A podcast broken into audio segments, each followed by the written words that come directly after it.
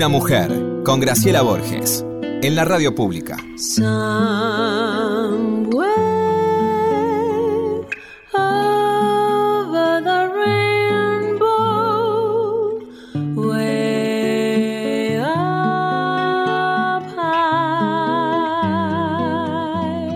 Hola Lorenita, ¿cómo va? ¿Cómo estás? Muy bien, un gusto encontrarnos. Nos vemos igual, ¿viste? Hay, hay como pausa, la gente tiene que saber eso, porque estamos grabando en, en uh, Zoom, y entonces hay como intermitencia por ahí, así que bueno, parece que yo todo el tiempo digo, Lorena, Lorena, bueno, no voy a decir más así. Bueno, oíme una cosa, hoy tenemos un bombón. Da gusto que alguien talentoso sea amigo de uno y además sea buen mozo. Está bueno, yo puedo decírselo porque es muy amigo mío y porque me he retirado de todo tema de la sensualidad. Pero lo quiero mucho, mucho, mucho y él, de verdad estoy haciendo una, unos trabajitos con él, sí. hasta ahora para él, pero bueno, ahora lo tenemos en la radio. Y tengo, anoche pensaba, ¿no? Digo, qué bueno cuando llegue porque hay tantas cosas para preguntarle de alguien ahora en serio, y antes también, que buen mozo, es verdad, tan talentoso y tan, tan de corazón a corazón, ¿viste? Él habla con una verdad que, que, me encanta. Me encantó hacer un programa de radio con él y grabé unas cosas para él. Lore de mi corazón, si tiene ganas de presentarlo, es suyo. Bueno, es uno de los más destacados dibujantes, ilustradores y humoristas gráficos de nuestro país, autodidacta, él plasma su arte en página 12 desde el primer número. Ha dibujado El Quijote de la Mancha, La Divina Comedia, publicó historietas y dibujos en diferentes revistas, ha realizado muestras individuales y colectivas en distintos países del mundo y es creador de personajes innumerables y series muy recordadas. Editó además libros y el más reciente Vita, Nacida para Molestar, que editó Planeta, hoy vamos a conversar de este libro también. Fue además reconocido con muchos premios por sus creaciones y conduce el programa de radio El Holograma y la Anchoa. El señor Vamos. Miguel Red, nuestro invitado de hoy. Muy bienvenido. ¡Ay, Michael! ¡Michael! Que acabo de estar en ese programa. Buenas, buenas. Lo tienen que seguir en las redes sociales para ver todos los hologramas que tiene ahí. ¿Qué, ¿Cómo es tu Instagram, Miguel? Perdón que ya después te dejo hablar. Rep Miguel. A Rep Miguel. Síganlo que se van a enterar de muchas cosas. ¿Qué dice Miguel? ¿Cómo va? Bien, bien. Un gusto verlas. A mí también, después de que me mandaste al purgatorio el otro día. Va, ¿No te gustó? ya, lo- ya- ya contaremos eso. A mí me encantó ir al purgatorio. ¿eh? Pero es que es el lugar, es el lugar que nos merecemos, porque aparte de todo tenés, Claro, tenés vuelta atrás, digamos. Si querés te quedás, Claro, claro. purgás y te vas, qué sé yo, la eternidad es larga. Podés decidir. Pero vamos a, a a la gente que tanto amamos, le mandamos un beso porque nos mandan cosas divinas del programa, logré muchos elogios, así que adoramos y además tener a- hoy a, Miguel. Y bueno, Miguel, eh, hicimos juntos un, un, un- trabajo, lo está haciendo, eh, que vos debés saber, Lore, yo te lo conté, ¿no? Me adelantaste algo, estuviste grabando para él, pero me gustaría que cuenten de qué se trata este proyecto. Miguel es suyo. Yo le pregunté qué, cuál era su literatura preferida y dijo, mi cuento preferido es uno de Salinger, que es el del pez banana. Yo dije, ¿por qué no lo grabamos y yo le pongo una animación? Porque estábamos conversando acerca de algunos trabajos que estoy haciendo para el Instituto Cultural Francés, que se llaman Ventanas Culturales, y otras cosas que se llaman cuentínimos que hice con un mexicano durante la cuarentena española, entonces hice como 60. El tipo eh, creaba un cuento, yo lo ilustraba. Entonces estábamos comentando esas cosas cuando le dije, ¿por qué no escribís? ¿Por qué, por qué no, por qué no, Grabás. eh, no oralizás el cuento que querés y yo lo hago? ¿no? Es un cuento largo y lo, lo- lo hizo con mucha paciencia y con esa voz que tiene. ¿no? Ahora tengo que, eh, me, que merecerme esa voz y esa lectura. ¿Querés que te diga esa voz viene torturada últimamente con esta sinusitis crónica? No sabes lo que me gustó, pero además, lo de la Alliance Française no es Alliance, ¿no? lo del instituto. No, es la embajada, directamente como la embajada, la embajada. Sí. El instituto cultural es como la parte cultural de la embajada. Eh, me mandan siempre películas los fines de semana que se pueden ver solamente los sábados y los domingos. Para vos también, ¿no, Lore? Lindísimo, lo recibo de la Alianza Francesa, eso que decís. Me preguntaba al escuchar a Miguel, ¿dónde podremos disfrutar de este cuento que, grabó Graciela? Ah, cuando lo suba. Claro, todavía no. yo tengo que hacer la animación, eh, es largo, entonces lo vamos a segmentar, yo tengo que hacer varios dibujos, y cuando lo suba por nuestras redes, por Graciela, por la mía, por YouTube, qué sé yo, ahora es muy accesible eso. Y seguramente yo lo voy a distribuir también por el diario, por Página 12, el, diario mm. eh, que, en el cual trabajo hace 33 años. ¿Vos recordás, Miguel, tu primer dibujo? ¿Cuál fue que develó tu camino? Bueno, el primer dibujo uno lo como que lo cifra en la primera publicación, porque el primer dibujo debe ser un dibujo del salvaje que uno era de niño y deben ser los mejores dibujos que uno hace en la vida. Después lo único que uno quiere es volver a dibujar así, con la cultura encima. Pero cuando yo tuve las ínfulas de ser dibujante, el primer dibujo lo publiqué a los 14 años, entonces ese es como mi dibujo fundante. Y fue en una revista como de ovnis, ¿viste? Se llamaba Cuarta Dimensión, era la revista de Fabio Serpa, eh, y publiqué ahí y esa es como mi, mi, dibujo fundacional. Tenía 14 años, ya no soy aquel. Hay varios Migueles después. Yo empecé a los 14 años, mira, justo, siempre a los 14 hay algo ahí de... sí, ¿no? Que comienza, que, que, hay un bichito que aparece y hay una conciencia que, que, dispara. Pero vos sabés que, contanos un poco, estamos preguntándonos hoy antes del programa con Lore, contanos de tu vida, dónde naciste, cómo empezó toda esta cosa, porque autodidacta, sí. Mm. Porque yo quiero saber, por ejemplo, a qué hora dibujás, cómo lo haces, cómo fue tu vida. Contanos un poco de eso, Miguel. Cuando hablabas de los 14 años, también pensaba en algunas otras casualidades autodidactas, que es que varios de nosotros también como que dejamos la secundaria en tercer año. Fontana Rosa dejó la secundaria en tercer año y hay algún que otro. Y yo, yo, yo. ¿Te das cuenta? Tercero, oí, no se puede creer. Tercero y di cuarta y quinto libre. No, y me fue como el traste, porque me quedé en matemáticas, que ya matemáticas es. Tengo que volver al tema de matemáticas porque me he enterado de que es muy interesante la, la matemática. Y yo la he detestado toda mi vida. Burra. Pero la verdad es así, lo mismo que vos.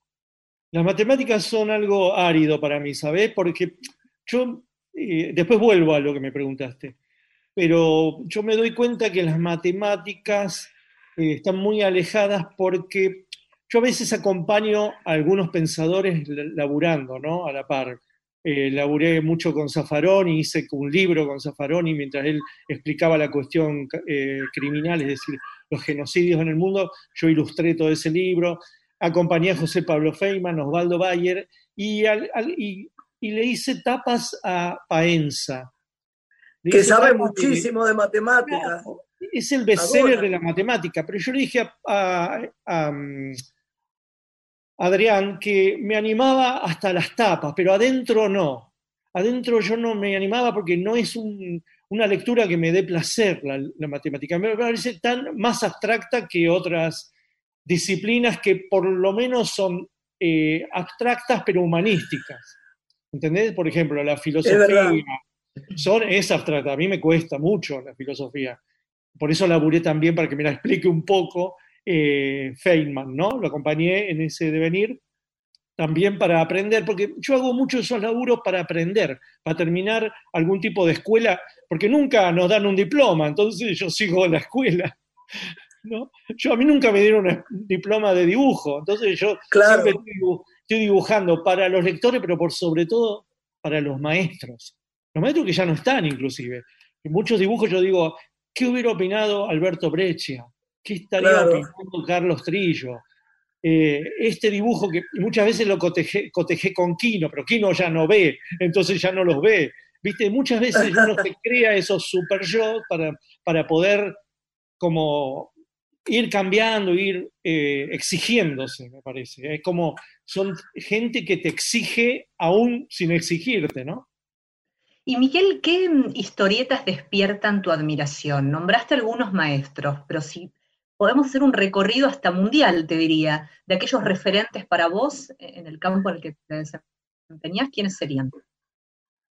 Eh, yo nací en San Isidro, al año y medio mis padres eh, me trajeron a, una casa en, Boedo, es decir, mi infancia es Boedo, eh, luego giré por varios lugares, eso que publiqué a los 14, a los 14 yo ya yo estaba trabajando en una editorial, a los 13 había entrado en una editorial diagramando, ah. por ahí pasaban todos los maestros, pero los maestros dividamos, yo laburo en el noveno arte, ¿no? La disciplina, así como Graciela es séptimo arte, bueno, el octavo no sé cuál es, el noveno es el cómic en general, la historieta y el humor. Bueno, yo de, esa barrera, eh, cómic, eh, es decir, humor e historietas, yo me dediqué al, al, humor. Dentro del humor también hay historietas y cartoon, es decir, cuadro único, ¿no? Bueno, yo no me dediqué al dibujo realista, me dediqué al dibujo grotesco, es lo que hago hasta ahora, nunca me dio para hacer eh, un dibujo realista, es decir, las ocho cabezas que, asemejan a la realidad, vendría a cuanto más grotesco más me gusta.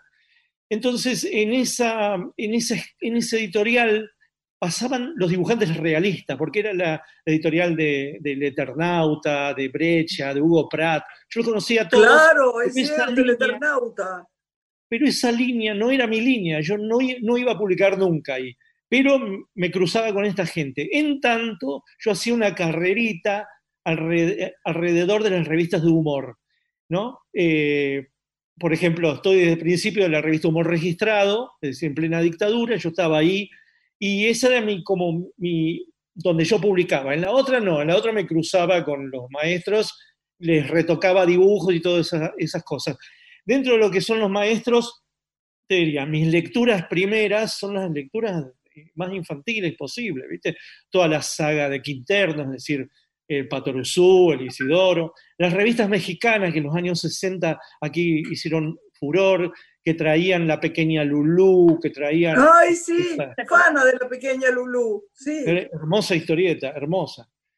Eh, todas esas historietas como grotescas, la saga de García Ferré, es decir, el, Hijitus, digamos, ¿no?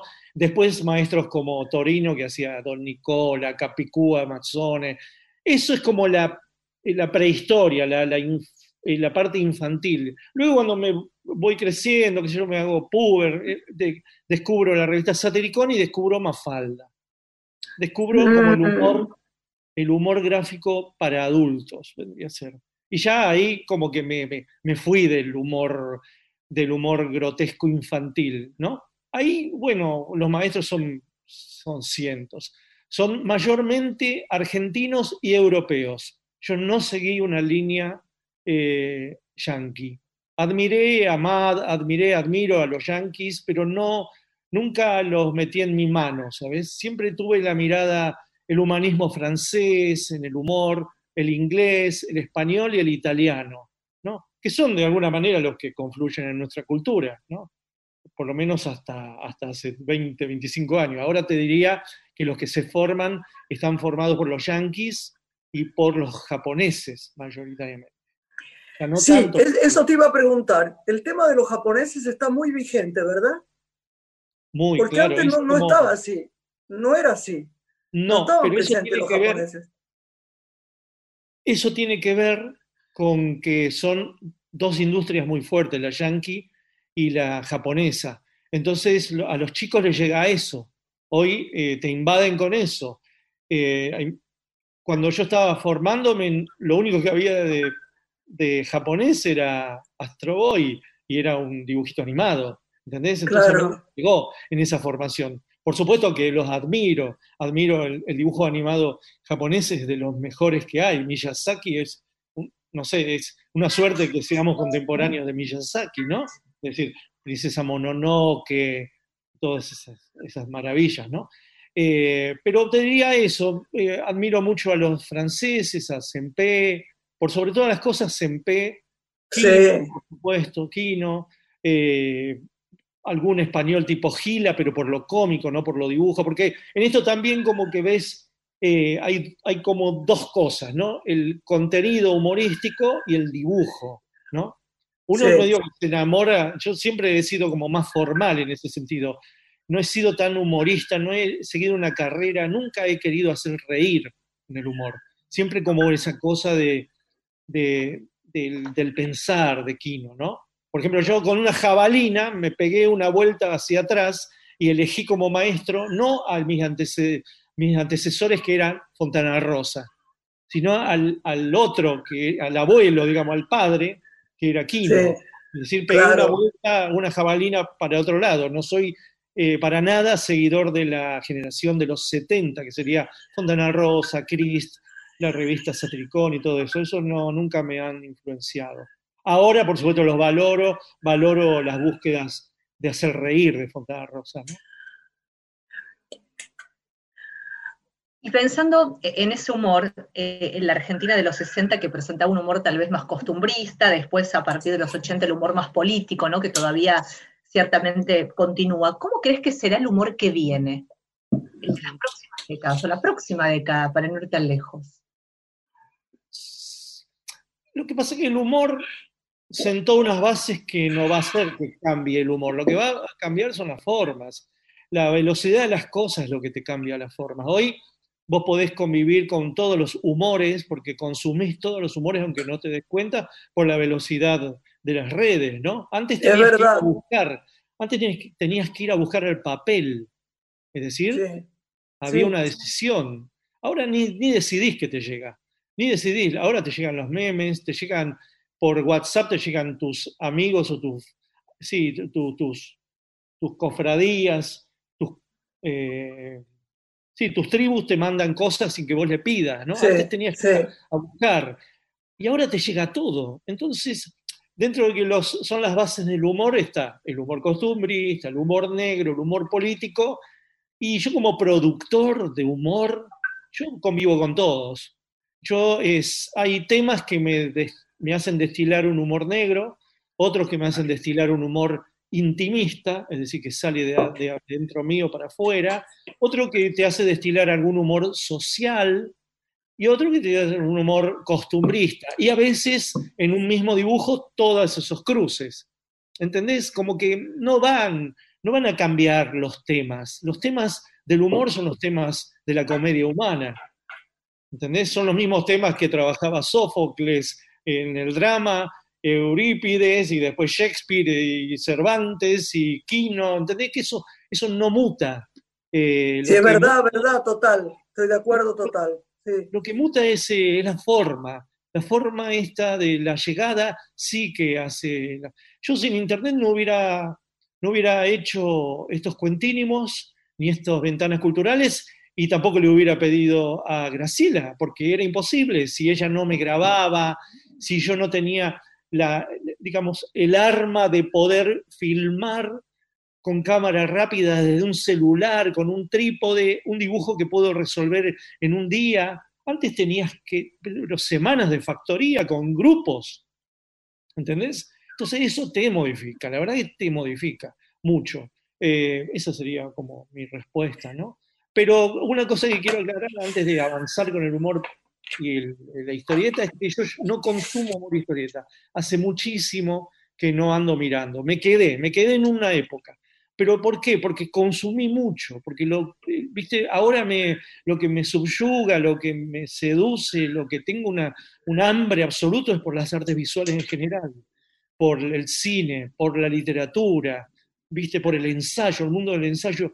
Eh, esos son los mundos que me, me atraen, porque los otros ya como que los no sé, son mi patria. Pues que yo, digo lo mismo porque a mí, yo digo, perdón que te interrumpa, Miguel, cuando a mí me dicen ¿qué, qué te gustaría hacer, digo algo que desconozca, porque lo conocido no, no, la creatividad se me corta, no, no, no es lo mismo que yo repito un personaje de Crónica de una señora, por decir algo, o, o heroína, a que haga algo que me sorprenda, digo, referente, por ejemplo, como fue la película de Trapero, eh, que odiabas a ese personaje, pero meterte en eso era una, una creatividad, una, un modo de, de incomodarte, ¿viste?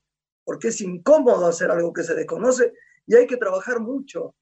Yo me pregunto, ¿a qué hora dibujás vos? ¿Vos tenés una, eh, tenés tu vida muy alineada a despertarte, correr, venir, hacer así, meditar, digo, lo que hagas en el día, o vos de pronto decís, me llegó esto de, la, de, los franceses, voy a trabajar sobre eso. ¿Te sale fácil o das muchas vueltas con eso? Eh, antes que nada, pensemos en la etapa de excepción que estamos viviendo, ¿no? Yo no puedo recordar cómo eran mis días en la normalidad Miguelito. Ahora hay una anormalidad que un día se transformará, se transformará en una... Pero hoy día es mucho más fácil describir el día. Antes era más anárquico, es decir, mi naturaleza es más anárquica en tanto a horarios, porque lo social me, viste, me, me, me, llevaba y me traía por todos, por muchos lugares. Yo soy muy callejero también, muy callejero y muy amiguero y todas esas cosas. Y ahora esta cosa, esta situación de la casa, y bueno, te, te, te, te, da una rutina que yo nunca creí que iba a tener, con muchas desventajas y alguna ventaja, es decir, parar la pelota siempre tiene alguna ventaja. Te sí, de acuerdo mis días son levantarme a, eso de las nueve, ocho y media, nueve, eh, y después escribir el guion de la tira del, día siguiente. ¿no? Yo, por ejemplo, todavía no dibujé la tira de mañana. Eh, es así, trabajo al día. Y luego eh, veo que cuál es una urgencia de ese día, si tengo que hacer el guion de ventanas culturales, ¿no? Por ejemplo, Ayer a la noche me quedé hasta tarde buscando información sobre el personaje que iba a laburar, que en este caso es Alejandra Pizarnik. Lo cual. No, qué bárbaro, difícil. Que yo no sabía nada de Alejandra Pizarnik. Siempre le escapé a la poesía esa, y ahora, claro, esto me obliga a meterme como si fuera un actor, ¿viste? Claro, claro. Alejandra Pizarnik es extraordinaria. Lo que pasa es que es tan extraordinaria en lo extraordinario que hace que le rompe uno el corazón, no sé cómo explicarte, da una sensación de finitud, de, eh, eh, es, la angustia de la fragilidad de todo, ¿no? Es terrible. A, mí por lo menos es la sensación que me da.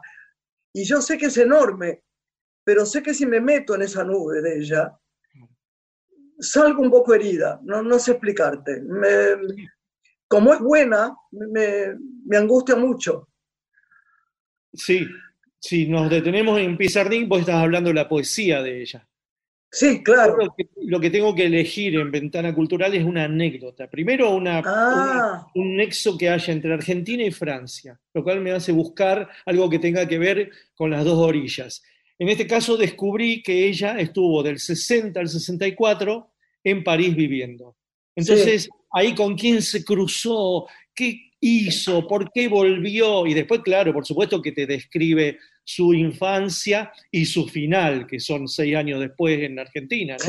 Sí, Y eso sí te llena de un... Eh, estudiarle la vida, aunque en este caso es una vida corta, te llena de una angustia, y esa angustia va a parar a la, a la digamos, a la construcción dibujística del personaje. Pues yo no voy a dibujarla como dibujaría la vida de alguien, de, alguien absolutamente luminoso o una vida eh, optimista, sino que siempre voy a cargar la pluma en el tintero pensando que esta chica tuvo esta vida muy desgraciada, ¿no? Luminosa cuando escribía, desgraciada cuando no escribía. Tenemos que hacer una pausa, Lore y querido Miguel. Estamos con Miguel Rep, que es un gusto enorme. Vamos a poner una musiquita. A lo mejor no sé si es como vos me pediste a mí que pusiéramos una que yo quisiera.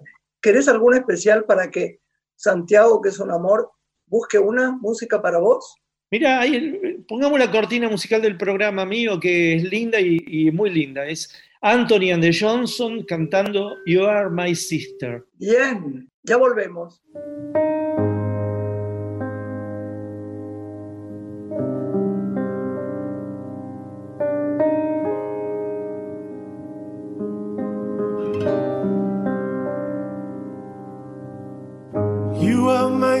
How we were born. So innocent, so full of need. There were times we were friends, but times I was so cruel.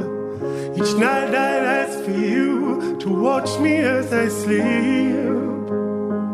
I was so afraid of the night.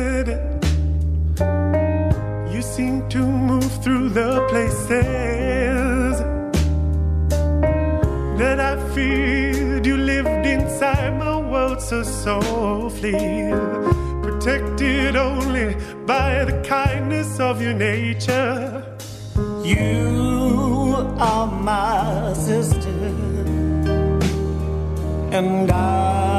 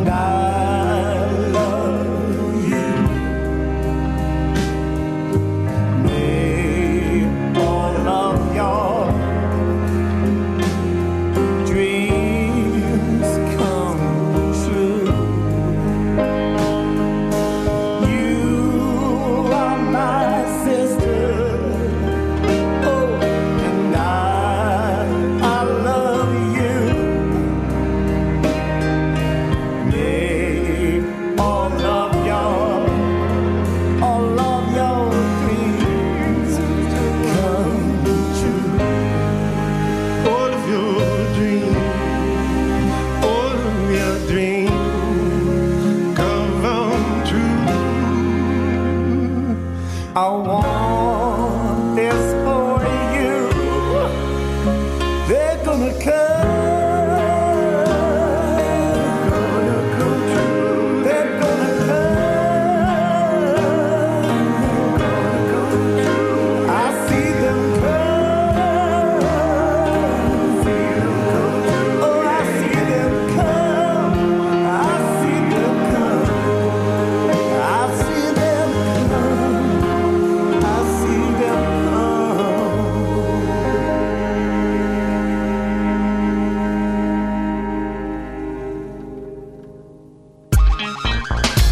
Noche tiene una mujer.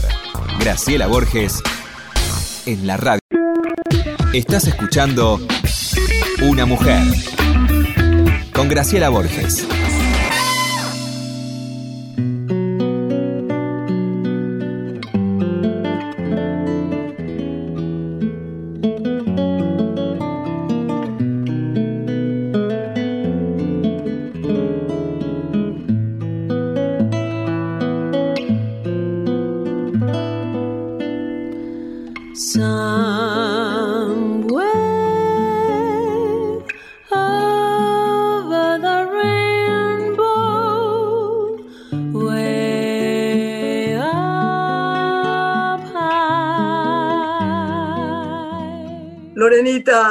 Regresamos con Miguel Rep, nuestro invitado de hoy. Y en la pausa me preguntaba si el humor tiene algún límite. ¿Qué dirías? No, nada tiene límite. Para mí en el arte nada tiene límites. Los límites es uno. El límite es uno. Son los temas que, como contaba lo de Paenza, que es la matemática, ese es mi límite. pero no hay límites morales ni amorales, para mí no los hay. Eh, yo observo los laburos que hacía en la década del 80 y comparado ahora tenía límites yo. ¿Y qué eran los límites? Eran límites que, que eran límites técnicos porque tenía mucho dibujo por delante, todavía mucha experimentación técnica y muchos límites conceptuales porque medio que la sociedad misma no te permitía con las costumbres de ese momento o te permitía, eh, digamos, romper un límite, un límite, ir un par de baldosas después, eh, y ahora te permite estar muchísimas baldosas más allá de la baldosa de los 80, porque las costumbres se han elastizado desde los 80 hasta ahora. Entonces a mí me parece que uno va un poquitito, en todo caso, adelante, peleándose con el sentido común y creyendo que eso es romper límite, pero lo que haces es, eh, es bueno, esto parte con, con tu propio límite, ¿no? Pero no, no creo que la sociedad te tenga que dar límites. Yo digo una cosa, Miguel, vos para trabajar en los personajes que ves, has visto también, esto sí es una cosa porque me conmovió algo que me pasó el otro día. Vos ves también la fotografía de, de los series, los dibujos, la, eh, digo, si no, ¿cómo sabés cómo son, no? ¿De dónde los ves? El otro día me pasó una cosa extraordinaria, que mm, para mí extraordinaria. Es muy difícil que yo sepa, que yo me acuerde de una cara eh, que vi hace mucho tiempo, o no me acuerdo, o, o hay algo en la mirada que me, que me da cierta inquietud. El otro día una chica en Instagram puso una foto de un hombre, un joven, precioso. Yo no vi lo que estaba escrito, ¿sabes? Y, y pensé, ¿no? Digo, qué bárbaro, que hay mundos en esos ojos de este chico. Y no leí, no había leído nada, nada. Tiene que ver un poco a veces con lo que vos decís, si yo tuviera que dibujarlo, lo que fuera. Pero percibí algo que era increíble. Dije, no sé quién es, por qué está puesto acá, pero se murió. Tampoco sé por qué pensé eso. Y entonces fui a mirarlo, era una cosa extraordinaria, ¿no? Una, una cara llena de, de algo ajeno a la realidad, no sé, no sé explicarte, algo rarísimo. Entonces estudié el tema y tenía cosas en común conmigo, qué cosa que me impresionó. Yo nací por unas horas, estuve viviendo, como a vos te pasó en San Isidro, mi madre se descompuso en, en santos lugares, lugar que no conozco y que siempre quiero ir porque además tenía la mujer de Sábato, que era muy amiga mía, y siempre le decía, voy a visitarte porque curiosamente nací ahí. Y, esta persona se había suicidado en, en, eh, en santos lugares y había nacido cerca de los sitios donde, cuando volví en las horas de este lugar, vivía en una casa en la avenida Rivadavia, frente a la Plaza del Congreso. Y miré y se llamaba Polosecchi. ¿Sabés quién es Polosecchi? Sí, claro. Fabián, ¿lo Bueno, yo no sabía, no, no sabía quién era Polosecchi. Y me impresionó mucho. Yo, si tuviera que ser vos, por ejemplo, y tuviera que mirar su fotografía, hay gente que te deslumbre, que no sabes por qué. Por ejemplo, ¿por qué, por qué pensé que estaba muerto, no? ¿Qué percepción tiene que tener uno? Tendrás vos con, con ciertas imágenes de gente que a veces está tan vital y se fue, ¿no?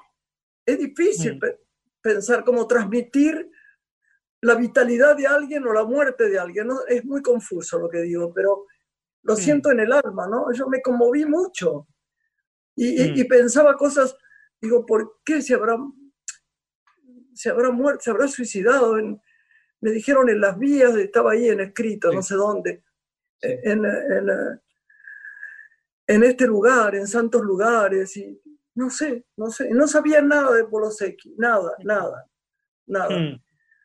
¿Qué te pasa Eh, vos con- con- con- cuando ves a alguien? ¿Cómo, cómo vibras ahí? Yo trabajo mucho con los muertos, dándoles vida en mis dibujos. Es Claro, no sé por qué cuernos me pasa desde que en la revista Humor, en el año 80, yo tenía 18, 19 años, me dieron una página y yo ahí creé mi primer personaje, que es el recepcionista de arriba, se llama, que es alguien que está ahí tipo el, el- el guardián del cielo y te juzga a ver si va al purgatorio, el, el Sí. infierno. Entonces, en ese año de laburo, yo elegía muchos que se habían muerto. Y, y cuando los elegía, es decir, qué sé yo, a Nietzsche, a, Sí, es, no sé, eh, ahora... El Quijote, incluso- ¿no? A los 400 años. Incluso John Lennon, el, John Lennon el día que muere, yo me voy corriendo a casa y lo dibujo para dibujarlo vivo un día más, digamos, ¿no? Entonces, eh, esa manera de, de dibujar a los que se van es como darle una especie de... Que, eh, quiero que sigan vivos aunque sea en mi dibujo. Y me parece que mm, sí, es, es una lucha mía eh, porque mis dibujos, en mis dibujos los personajes que estoy trabajando, ya sea la Pizarnik, ya sea Saint-Exupéry, ya sea Borges, Jorge Luis, ya sea Kerouac, eh, que sean, estén vivos en mis dibujos, se muevan, estén ahí, viste, están queriendo salir. Y para eso... Por eso te lo pregunté, porque cada vez que veo tus dibujos, parecen que tomaran acción, ¿entendés? Por eso me, me vino a la cabeza lo de Poloseki, porque yo lo vi muerto. Era una cosa que, si vos tuvieras que dibujarlo, tal vez lo revivirías. Yo lo vi y no sabía nada, ni cómo se llamaba, ni nada. Me Mm. deslumbró porque era muy, muy buen mozo. Pero no Sí. por eso solo, porque hay miles de hombres buenos mozos, sino porque había, vuelvo a repetir, mundos en esa mirada Sí. me, me pareció que uno lo podía salvar, no, no sé explicar, pero que no iba a ser posible. Sí, Y vos lo rescatás. Yo lo veo en cada dibujo tuyo. ¿eh? te habló, esa foto te habló. Sí, No, es así porque eh, Polo era un tipo con muchos mundos, ¿no? Muy enrevesado, muy complicado, muy inteligente, pero también era como una especie de, de- de tipo con muchos intereses, eh, muy oscuro y muy, muy luminoso. Sí, a la vez. ¿entendés? yo lo sé. Yo vi que- cómo fue el final de su vida, que, que se fue a, a- cerca de Rosario, una... Sí, sí, lo sé, lo sé. Me impresionó Y- mucho. Y me parece que, que a, mí- a mí me, me gusta más dibujar a la gente que se fue que a la gente que no se fue, porque la gente que se fue termina de armar el rompecabezas. Cuando Bien. se va, ahí ya no hay una pieza que el día de mañana te pueda sorprender. ¿Entendés? Eh, te pasa que cerraste la persona, le das un cierre y entonces esa existencia a mí me habla dentro de lo que es. Eh, Desde el momento en que sale del útero hasta que se muere, eh, eso me habla y me, ha- me- me dibuja también, me lo dibuja, me, me la dibuja. Eh, por ejemplo, a mí me han preguntado, después de- sobre todo del, del libro de Evita, me han preguntado, ¿qué otra biografía te gustaría eh, dibujar? Porque yo ya dibujé Eso. de Borges, de, de Kerouac, de Bukowski, Claro. de Gramsci y de Cortázar. Y también la de Evita, como que me meto en esas vidas y, y doy mi opinión y qué sé yo. Y, y me decían, che, ¿por qué no haces Maradona? Me dicen, che, ¿por qué no haces Quino? Y yo decía, porque no están terminados. Y si yo hago algo y el día bueno. mañana, y si yo hago algo y, y el día de mañana me, me dan, un- dan un quiebre por el cual yo me decepciono, Claro, claro. ¿Entendés? Todo puede pasar en la vida. Te puede pasar. He tenido amigos que han pegado giros radicales, ideológicos, cual hoy yo no puedo ni encontrarme con ellos. Eh, entonces, esas. Y, y ot- y otras cosas que no tienen que ver con la ideología, sino con conductas o con, eh, qué sé yo, con decisiones éticas o estéticas. Entonces, me parece que mientras estamos vivos, somos eh, un signo de interrogación. Y cuando ya no estamos, cuando los nuestros, digamos, los que elegimos eh, de, de sensibilidad, quiero decir, ¿no? Eh, Sí, claro. ya- bueno, a ese signo de interrogación vos le podés poner, en todo caso, tu signo de interrogación y tu signo de exclamación.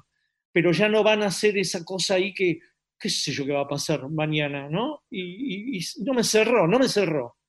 Y cuando cierra, eh, cuando cierran, a mí me abren. Claro, bien. Mencionabas, Miguel, que, que la literatura y el cine desde algún lugar nutrían hoy tus creaciones.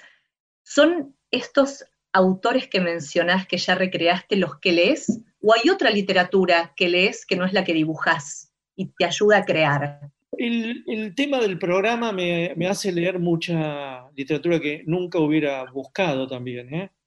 Eh, Habla del programa, por favor, Miguel, habla. Yo Un te programa raro, ¿eh? esto porque es, es muy buena la idea del programa, ¿no, Lore? Lo, vi- lo estuvimos viendo Sí. hoy. Es un programa de entrevista, de un dibujante que pregunta. Es decir, yo creo que hago más preguntas con el ojo que con la inteligencia o con el periodismo. Yo no soy periodista, pregunto como desde el ojo. Me parece que, que pasa por ahí, ¿no? Por ejemplo, hay, hay, hay cosas que me puede estar diciendo Graciela en el reportaje que, que pueden llegar a ser titulares o zócalo, y yo lo dejo pasar porque no me gusta, no me interesan los, no me interesa el trámite periodístico, no es para mí. Me interesa otras rutas, ¿entendés? Entonces ese es el programa. Un programa que vengo haciendo hace 10 años y, bueno, no, que es, es como un juego para mí, no es, mi, no es mi vida la radio. Es hermosa la radio, ustedes lo saben, es de las tres o cuatro mejores cosas de la vida hacer radio. Nada, nada mejor que la radio. El otro Es día, bueno, impresionante. me, me llamó, yo te dije, ¿no? Te conté que eh, Patricio Orozco te mandó cariños, que está manejando un poco Films and Art, ¿no? Que es un canal donde voy a trabajar, seguramente, y que me parece genial. Y él me dijo que vos eras genial y que habías trabajado con él. En Shakespeareano, ¿no? algo de Shakespeare, ¿no? Y entonces, eh, un poco eso, Lorena, que, que- que muchos libros, a mí lo que más me gusta es releer, no leer. A Sí. mí me gusta, a mí me gusta, por ejemplo, no me gusta conocer, me gusta reconocer.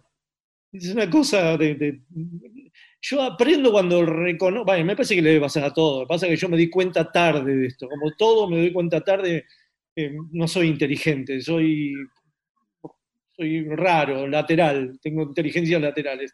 Entonces, cuando releo, eh, aprendo más que cuando leo, ¿no? Cuando reveo las películas, que soy un fanático de rever películas, y siempre estoy descubriendo algo nuevo, bueno, lo que nos pasa. Eh, Decí, no, quiero que me digas qué películas estás viendo este tiempo, o qué nos podés recomendar, o qué, porque a la gente le va a encantar que lo digan. bueno, por, por estudiarte a vos, vi bastantes películas. Bueno, yo- eso se prohíbe hablar acá, se prohíbe hablar acá. Bueno, Pero otras películas, ¿qué películas? A ver. bueno, últimamente estuve viendo nuevamente Apocalipsis Now y el Making. Ah, Me interesa mucho los Making a mí, ¿viste? claro, y El- sí. y, tam- y también de Taxi Driver, cómo han sido Mm, hechos. Pero también estuve viendo, estuve viendo eh, Rossellini, Sí.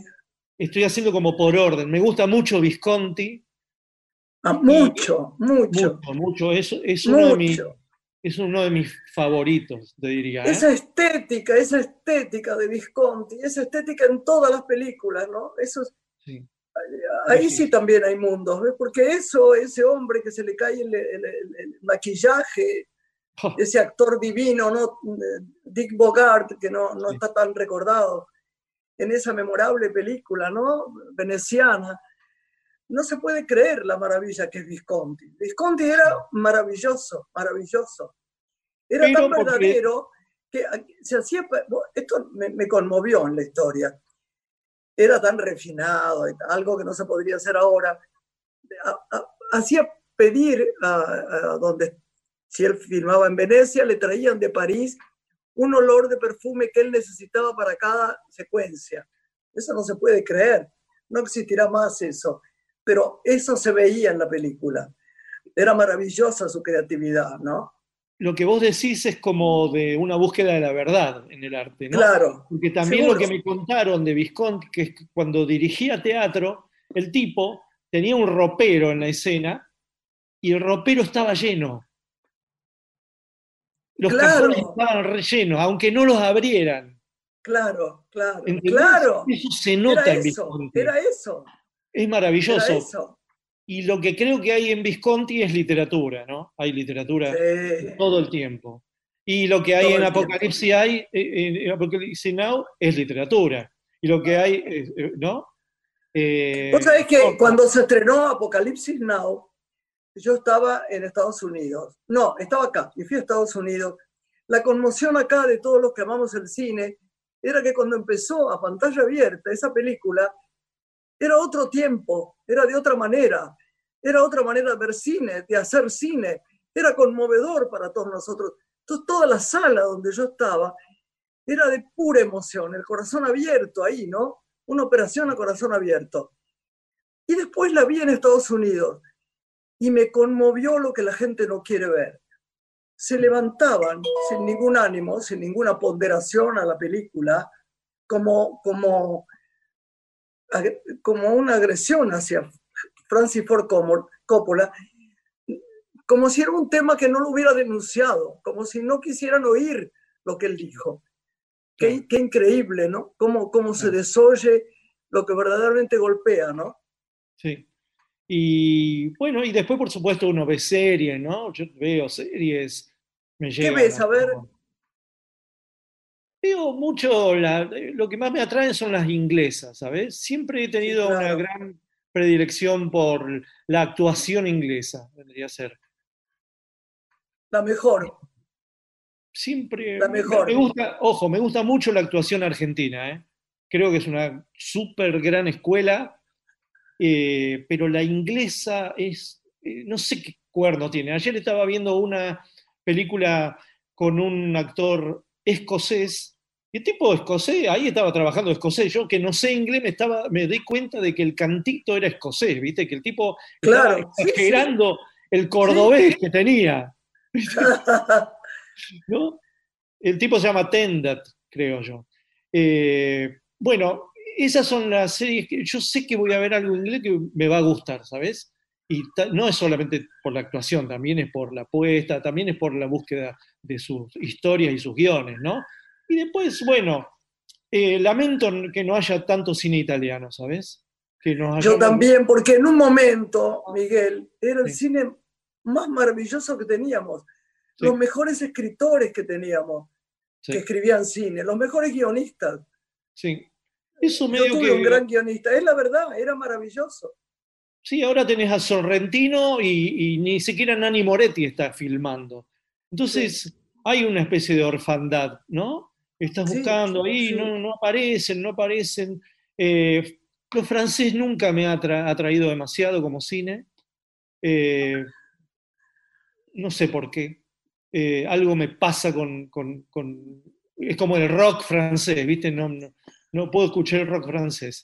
Así todo, por supuesto, está eh, Truffaut, ¿no? Hay, hay Truffaut, Truffaut, Truffaut, Truffaut, ¿no? Truffaut, sí, sí. Son muy Eh, buenos y para el Agnès Barda, naturalismo, y ¿no? Agnès Barda, Agnès Barda. Y Agnès Barda, muy interesante Agnès Barda, Sí. es verdad. Y Me luego- parece que tenemos que irnos, no puedo creer. Eh, Lore, ¿qué dice usted? Es tiempo. ¿Le quiere hacer una última nota. pregunta al señor Miguel? Bueno, habló de relecturas. Me quiero llevar un libro para esta pandemia Yo que me pueda recomendar, de aquellos que haya releído, siga leyendo. Mm. Es que voy a ser muy tonto. Hace unos meses fue mi cumpleaños en cuarentena, entonces una amiga me compró un libro así de gordo, un lujo, y que eran las obras completas de Shakespeare. Mira, Y me, me puse como meta, eh, a partir de ese día de mi cumpleaños hasta finalizar, leer dos páginas muy grandes, porque son páginas con letra muy chiquita, eh, y finalicé una vez más Hamlet. Yo no puedo, me puede Hamlet. Desde los ocho años de edad que me puede Hamlet. Siempre me estoy descubriendo algo. Y yo me di cuenta que me puede porque siempre algo que me puede me dan ganas de dibujarlo. Bueno, nos tenemos que ir, Miguel. No, no, que no es lo mismo que vernos cuando estamos en la casa, ¿no es cierto, Lore? Que estamos todos ahí juntos y nos podemos abrazar y tomar un tecito y todo, pero amamos que hayas estado en el programa, Michael. Muchas gracias. Sos Muchas alguien que yo admiro mucho hace mucho tiempo. Nos hicimos muy amigos en un festival, Sí, exacto. en una semana de cine, en un festival que cortaron y que era muy bueno, la semana de cine extraordinaria en Pinamar, de Que vuelva, Morelli. que vuelva pantalla Pinamar, que vuelva. Éramos muy felices durante vuelva. esos días. Mucho, Éramos mucho. Nos reímos mucho y estábamos, fuimos muy amigos y creo que ahí eso quedó en el corazón. Gracias, Sí. Miguel. Gracias, Lore. Gracias. Nos despedimos. Que tengan linda Gracias. semana a todos. Lorena, Un beso gracias. grande. Sí, no, gracias. Hasta el martes a la madrugada. Adiós, adiós. Una mujer se ha perdido. Conocer el delirio y el polvo. Se ha perdido esta bella locura, su breve cintura debajo de mí. Se ha perdido mi forma de amar. Se ha perdido mi huella en su mar. Veo una luz que vacila y promete dejarnos a oscuras. Veo un perro ladrando a la luna con otra figura que recuerda a mí. Veo más, veo que no me halló. Veo más, veo que se perdió. La cobardía es asunto de los hombres, no de los amantes. Los amores cobardes no llegan a amores, ni a historias se quedan allí. Ni el recuerdo los puede salvar, ni el mejor orador conjugar. Una mujer innombrable huye como una gaviota y yo rápido seco mis botas, blasfemo una nota y apago el reloj. Que me tenga cuidado el amor, que le puedo cantar su canción. Una mujer con sombrero, como un cuadro del viejo Chagall, corrompiéndose al centro del miedo y yo, que no soy bueno, me puse a llorar. Pero entonces lloraba por mí y ahora lloro por verla morir. Pero entonces lloraba por mí y ahora lloro por verla